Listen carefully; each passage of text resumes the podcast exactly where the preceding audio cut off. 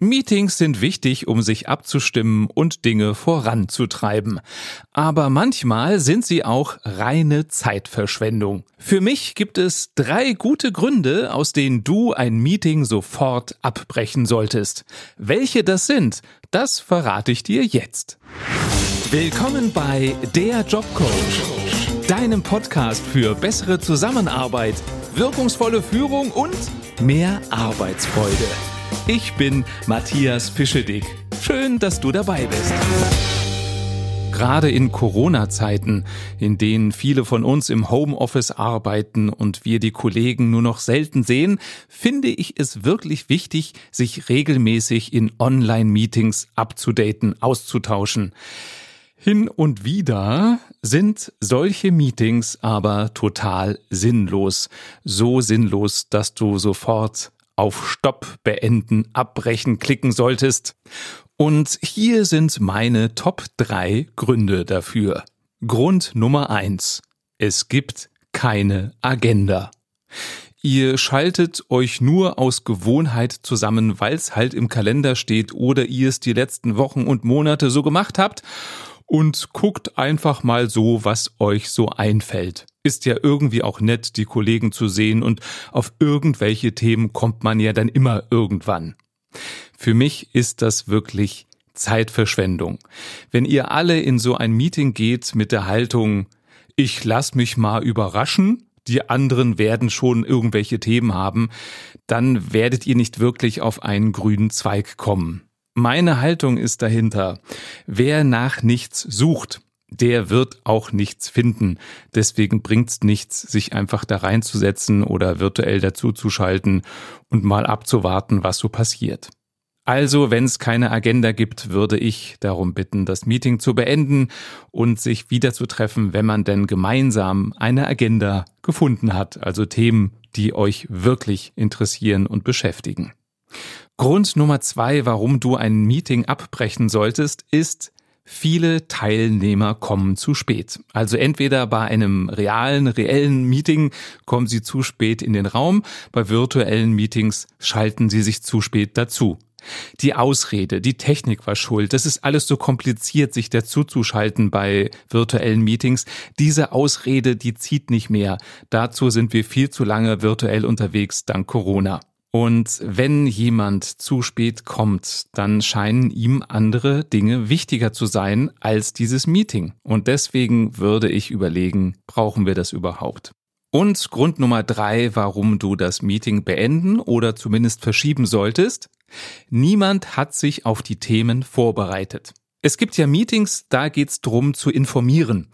Also Jemand hat eine Information, die andere nicht haben und das Treffen ist dafür da, dass die geteilt wird. Dann ist es okay, wenn sich keiner vorbereitet hat. Natürlich der, der die Information verbreitet, der sollte sich vorbereitet haben, aber die anderen nicht. Die sollen ja informiert werden. Meistens ist es aber so, dass in den Meetings Entscheidungen gefällt werden und die Grundlage für die Entscheidungen sind Unterlagen, die vorher rumgeschickt wurden.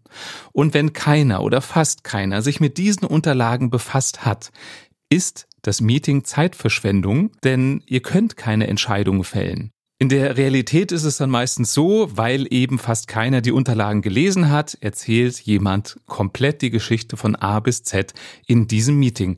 Das finde ich totale Zeitverschwendung, weil es viel effizienter ist, wenn jeder für sich in seinem Tempo die Informationen durchliest, so dass man dann mit dem gleichen Wissensstand anfangen kann im Meeting und sich abstimmen kann. Da steckt für mich auch das Thema Verantwortung drin. Wie viel Verantwortung zeigt jeder, der sich nicht vorbereitet hat auf das Meeting, auf die Themen, die da besprochen werden sollen? Und das ist natürlich die Frage, wie ist die Kultur, die du mit deinen Kollegen haben willst? Möchtest du, dass jeder selbstverantwortlich ist oder ist es eigentlich egal, was jeder macht? Du merkst, ich kann das einfach nicht neutral sagen, weil ich so überzeugt davon bin, dass die moderne Zusammenarbeit nur funktionieren kann, wenn jeder Verantwortung übernimmt. Und dazu gehört eben auch, sich eigenständig vorzubereiten auf ein Meeting. Diese drei Gründe, es gibt keine Agenda, viele Teilnehmer kommen zu spät und niemand oder fast niemand hat sich vorbereitet.